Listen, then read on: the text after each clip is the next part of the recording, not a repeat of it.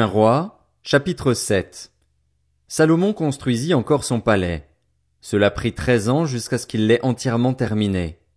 Il construisit d'abord le bâtiment appelé Maison de la forêt du Liban. Il était long de cinquante mètres, large de vingt-cinq et haut de quinze. Il était construit sur quatre rangées de colonnes en cèdre et il y avait des poutres de cèdre sur les colonnes. On couvrit de cèdre les chambres supportées par les colonnes. Il y en avait quarante-cinq, soit quinze par étage. Il y avait trois étages, et à chaque étage se trouvaient des fenêtres, les unes vis-à-vis des autres. Toutes les portes et tous les poteaux étaient faits de poutres, de forme rectangulaire. À chacun des trois étages, les ouvertures se trouvaient les unes vis-à-vis des autres. Il fit le portique des colonnes, long de vingt-cinq mètres et large de quinze, ainsi qu'un autre portique par devant, avec des colonnes et un auvent sur la façade. Il fit le portique du trône, ou portique du jugement, où il rendait la justice, et il le couvrit de cèdre, depuis le sol jusqu'au plafond. Son bâtiment d'habitation fut construit de la même manière, dans une autre cour, derrière le portique. Il fit aussi un bâtiment du même genre que ce portique pour la fille du Pharaon, qu'il avait prise pour femme. Pour toutes ces constructions, on employa de magnifiques pierres, taillées sur mesure, sciées avec la scie sur leur face intérieure et extérieure. On employa ces pierres depuis les fondations jusqu'aux corniches, et à l'extérieur jusqu'à la grande cour. Les fondations étaient en pierre magnifique et de grande dimension, en pierre de cinq et de quatre mètres. Au-dessus il y avait encore de magnifiques pierres, taillées sur mesure, et du cèdre. Tout autour de la grande cour, il y avait trois rangées de pierres de taille et une rangée de poutres de cèdre, comme pour le parvis intérieur et le portique de la maison de l'Éternel. Le roi Salomon fit venir de Tyr un certain Hiram. C'était le fils d'une veuve membre de la tribu de Nephtali et d'un père tyrien, et il travaillait le bronze. Hiram était rempli de sagesse, d'intelligence et de savoir-faire pour fabriquer toutes sortes d'objets en bronze. Il arriva auprès du roi Salomon et il réalisa tous ses travaux. Il fit les deux colonnes de bronze. La première faisait neuf mètres de haut, et on pouvait mesurer la circonférence de la seconde avec un fil de six mètres. Il fondit deux chapiteaux de bronze pour les mettre sur les sommets des colonnes. Le premier faisait deux mètres et demi de haut, tout comme le second. Il fit des treillis en forme de réseau, des festons façonnés en chaînettes, pour les chapiteaux qui étaient sur le sommet des colonnes, sept pour le premier chapiteau et sept pour le second. Il fit deux rangées de grenades autour de l'un des treillis, pour couvrir le chapiteau qui était sur le sommet d'une des colonnes. Il fit de même pour le second. Les chapiteaux qui étaient sur le sommet des colonnes placées dans le portique représentaient des lys et faisaient deux mètres. Les chapiteaux placés sur les deux colonnes étaient entourés de deux cents grenades, en haut, près du renflement qui dépassait le treillis. Il y avait aussi deux cents grenades rangées autour du second chapiteau. Il dressa les colonnes dans le portique du temple. Il dressa la colonne de droite et l'appela Jacquine, puis il dressa la colonne de gauche et l'appela Boaz. Il y avait sur le sommet des colonnes une sculpture qui représentait des lys. Ainsi fut terminée la fabrication des colonnes. Il fit la cuve en métal fondu. Elle faisait cinq mètres d'un bord à l'autre et était entièrement ronde. Elle faisait deux mètres et demi de haut et l'on pouvait mesurer sa circonférence avec un cordon de quinze mètres. Des coloquintes en faisaient le tour, sous le rebord, vingt par mètre, sur tout le pourtour de la cuve.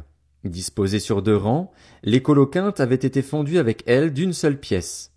Elle était posée sur douze bœufs, trois tournés vers le nord, trois vers l'ouest, trois vers le sud et trois vers l'est. La cuve reposait sur eux et toute la partie postérieure de leur corps était à l'intérieur. Elle était épaisse de huit centimètres et son bord, pareil à celui d'une coupe, avait la forme d'une fleur de lys. Elle pouvait contenir quarante-quatre mille litres. Il fit les dix bases en bronze. Chacune faisait deux mètres de long, deux de large et un et demi de haut. Voici en quoi consistaient ces bases. Elles étaient formées de panneaux attachés au coin par des montants. Sur les panneaux qui étaient entre les montants figuraient des lions, des bœufs et des chérubins. Sur les montants, au-dessus comme au-dessous des lions et des bœufs, il y avait des ornements qui pendaient en feston. Chaque base avait quatre roues en bronze avec des essieux en bronze. Aux quatre angles se trouvaient des épaulements en métal fondu, au-dessous du bassin et plus bas que les festons. Le couronnement d'une base présentait à l'intérieur une ouverture qui se prolongeait de cinquante centimètres vers le haut. Cette ouverture était ronde, comme pour les objets de ce genre, et elle faisait soixante-quinze centimètres de large. Il s'y trouvait aussi des sculptures. Les panneaux étaient carrés et non arrondis. Les quatre roues se trouvaient sous les panneaux, et les essieux des roues étaient fixés à la base. Chacune faisait soixante-quinze centimètres de haut. Les roues étaient faites comme celles d'un char. Leurs essieux, leurs jantes, leurs rayons et leurs moyeux, tout était en métal fondu. Il y avait aux quatre angles de chaque base quatre épaulements de la même pièce que la base. La partie supérieure de la base se terminait par un cercle de vingt-cinq centimètres de hauteur, et ses appuis et ses panneaux étaient faits de la même pièce. Sur les plaques des appuis et sur les panneaux, il grava des chérubins, des lions et des palmes, en fonction de la place disponible, ainsi que des guirlandes tout autour. C'est ainsi qu'il fit les dix bases. Le métal fondu, la mesure et la forme étaient les mêmes pour toutes. Il fit dix bassins en bronze. Chaque bassin pouvait contenir 880 litres, faisait deux mètres et reposait sur l'une des dix bases. Il plaça cinq bases sur le côté droit du temple et cinq sur le côté gauche. Quant à la cuve, il la plaça du côté droit du temple, au sud-est. Hiram fabriqua encore les cendriers, les pelles et les coupes. C'est ainsi qu'Hiram termina tout le travail que le roi Salomon lui fit faire pour la maison de l'Éternel. Deux colonnes, avec les deux chapiteaux et leurs bourrelets sur le sommet des colonnes, les deux treillis, pour couvrir les deux bourrelets des chapiteaux sur le sommet des colonnes, les quatre cents grenades pour les deux treillis, deux rangées de grenades par treillis, pour couvrir les deux bourrelets des chapiteaux sur le sommet des colonnes, les dix bases avec les dix bassins qui vont dessus, la cuve et les douze bœufs qui vont sous la cuve, les cendriers, les pelles et les coupes. Tous ces ustensiles que le roi Salomon fit faire à Hiram pour la maison de l'Éternel étaient en bronze poli. Le roi les fit fondre dans la plaine du Jourdain dans un sol argileux, entre Sukkot et Tsartan. Salomon laissa faire tous ces ustensiles sans vérifier le poids du bronze, tant il y en avait. Salomon fit encore tous les autres ustensiles pour la maison de l'Éternel, l'autel en or, la table en or sur laquelle on mettait les pains consacrés, les chandeliers en or pur, cinq à droite et cinq à gauche, devant le sanctuaire, avec les fleurs, les lampes et les mouchettes d'or. Les bassins, les couteaux, les coupes, les tasses et les brûles parfums en or pur, les gonds en or pour la porte située à l'intérieur du temple, à l'entrée du lieu très saint, et pour la porte de la salle située à l'entrée du temple. Ainsi fut terminé tout le travail que le roi Salomon fit pour la maison de l'Éternel.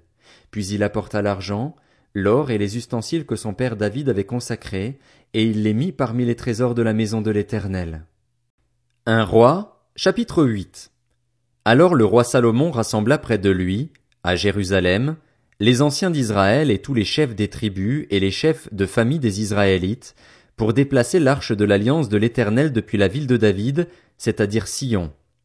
Tous les hommes d'Israël se réunirent auprès du roi Salomon au cours du mois d'Étanim, qui est le septième mois, pendant la fête des tentes. Lorsque tous les anciens d'Israël furent arrivés, les prêtres portèrent l'arche.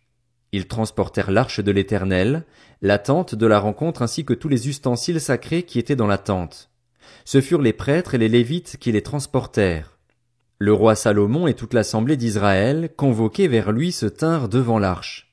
Ils sacrifièrent des brebis et des bœufs, en si grand nombre qu'ils ne purent être ni comptés ni recensés. Les prêtres amenèrent l'arche de l'alliance de l'Éternel à sa place, dans le sanctuaire du temple, dans le lieu très saint, sous les ailes des chérubins. En effet, les chérubins avaient les ailes étendues sur l'emplacement occupé par l'arche et ils couvraient le coffre et ses barres. On avait donné aux barres une longueur telle que leurs extrémités se voyaient du lieu saint situé devant le sanctuaire, mais pas de l'extérieur.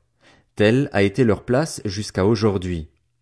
Il n'y avait dans l'arche que les deux tables de pierre que Moïse y avait déposées à Horeb, lorsque l'Éternel avait fait alliance avec les Israélites à leur sortie d'Égypte. Au moment où les prêtres sortirent du lieu saint, la nuée remplit la maison de l'Éternel. Les prêtres ne purent pas y reprendre leur service à cause de la nuée. La gloire de l'Éternel remplissait en effet la maison de l'Éternel. Alors Salomon dit, L'Éternel a déclaré vouloir habiter dans l'obscurité. Et moi, j'ai construit une maison qui sera ta résidence, un endroit où tu habiteras éternellement. Puis le roi se retourna et bénit toute l'assemblée d'Israël qui se tenait debout. Il dit, Béni soit l'Éternel, le Dieu d'Israël, qui de sa bouche a parlé à mon père David et qui accomplit par sa puissance ce qu'il avait déclaré. Il avait dit, Depuis le jour où j'ai fait sortir d'Égypte mon peuple, Israël, je n'ai pas choisi de ville parmi toutes les tribus d'Israël pour qu'on y construise une maison où réside mon nom, mais j'ai choisi David pour qu'il règne sur mon peuple, Israël. David, mon père, avait l'intention de construire une maison à l'honneur de l'Éternel, le Dieu d'Israël, et l'Éternel a dit à mon père David, Tu as eu l'intention de construire une maison à l'honneur de mon nom, et tu as bien fait. Seulement, ce ne sera pas toi qui le feras, ce sera ton fils, celui qui est issu de toi, qui construira cette maison à l'honneur de mon nom. L'Éternel a accompli la parole qu'il avait prononcée. Je me suis élevé à la place de mon père David, et me suis assis sur le trône d'Israël, comme l'avait annoncé l'Éternel, et j'ai construit cette maison en l'honneur de l'Éternel, le Dieu d'Israël. J'y ai réservé un endroit pour le coffre qui contient l'alliance de l'Éternel, l'alliance qu'il a conclue avec nos ancêtres quand il les a fait sortir d'Égypte. Salomon se plaça devant l'autel de l'Éternel, en face de toute l'assemblée d'Israël. Il tendit ses mains vers le ciel et dit, Éternel, Dieu d'Israël, il n'y a aucun Dieu qui soit ton pareil, ni en haut dans le ciel, ni en bas sur la terre. Tu gardes ton alliance et ta bonté envers tes serviteurs, envers ceux qui marchent devant toi de tout leur cœur. Ainsi, tu as tenu parole envers ton serviteur David, mon père. Ce que tu avais déclaré de ta bouche, tu l'accomplis aujourd'hui par ta puissance. Maintenant, Éternel, Dieu d'Israël, respecte la promesse que tu as faite à mon père David, lorsque tu as dit, Tu ne manqueras jamais devant moi d'un successeur pour siéger sur le trône d'Israël, pourvu que tes descendants veillent sur leur conduite en marchant devant moi, tout comme tu as marché devant moi. Maintenant, qu'elle s'accomplisse donc, Dieu d'Israël, la promesse que tu as faite à ton serviteur David, mon père. Mais quoi?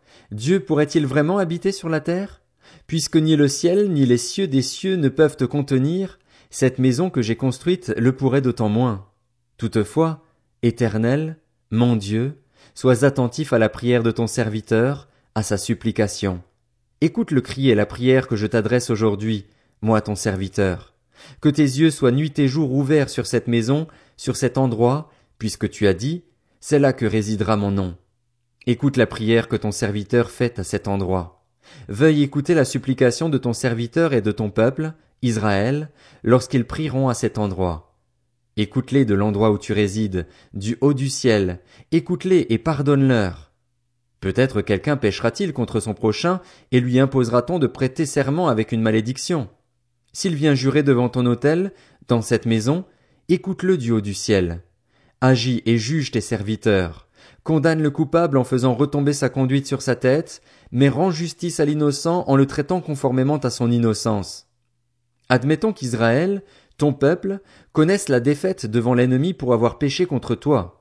S'ils reviennent alors à toi et célèbrent ton nom, s'ils t'adressent des prières et des supplications dans cette maison, écoute-les du haut du ciel, pardonne le péché de ton peuple, d'Israël, et ramène-les sur le territoire que tu as donné à leurs ancêtres.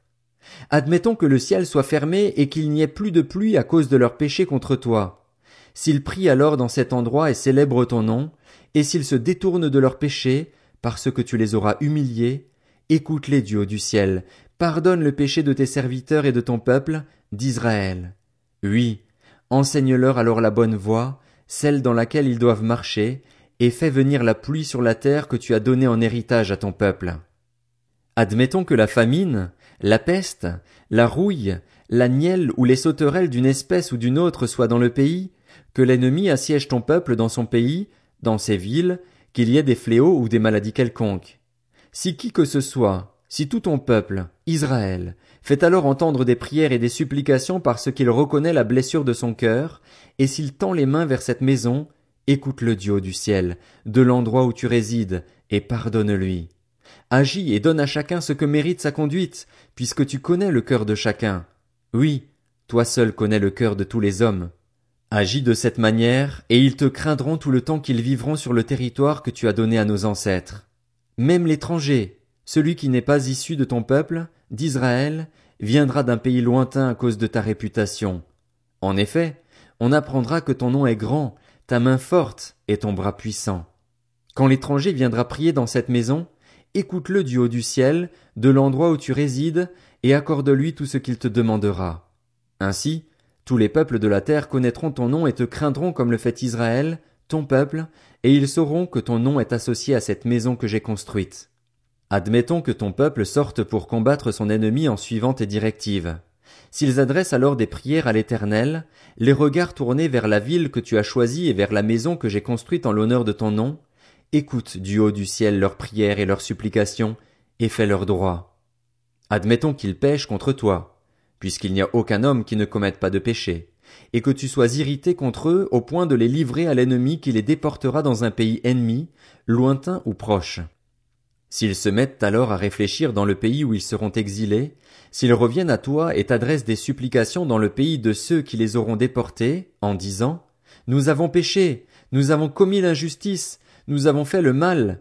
Oui, s'ils reviennent à toi de tout leur cœur et de toute leur âme, dans le pays de leurs ennemis, de ceux qui les auront déportés, s'ils t'adressent des prières, les regards tournés vers leur pays, celui que tu as donné à leurs ancêtres, vers la ville que tu as choisie et vers la maison que j'ai construite en l'honneur de ton nom, écoute du haut du ciel, de l'endroit où tu résides, leurs prières et leurs supplications, et fais leur droit.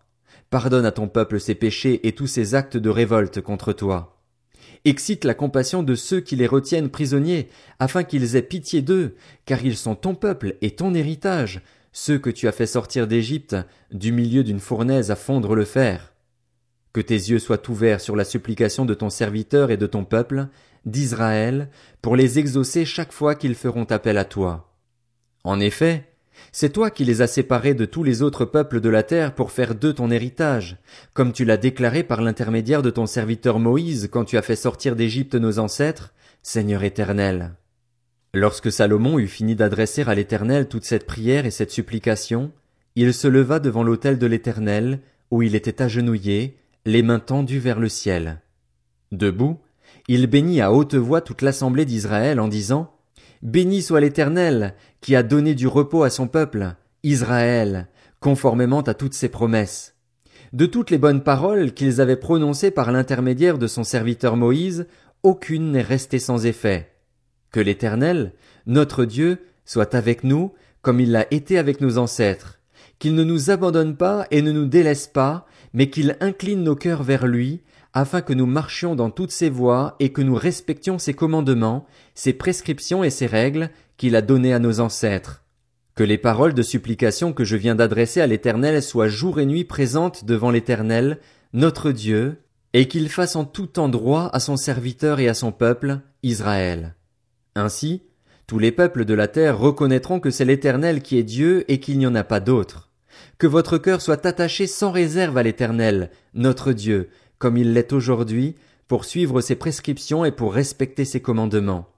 Le roi et tout Israël avec lui offrirent des sacrifices devant l'Éternel. Salomon tua vingt-deux mille bœufs et cent vingt mille brebis pour le sacrifice de communion qu'il offrit à l'Éternel. C'est ainsi que le roi et tous les Israélites firent la dédicace de la maison de l'Éternel. Ce jour-là, le roi consacra le milieu du parvis qui se trouvait devant la maison de l'Éternel.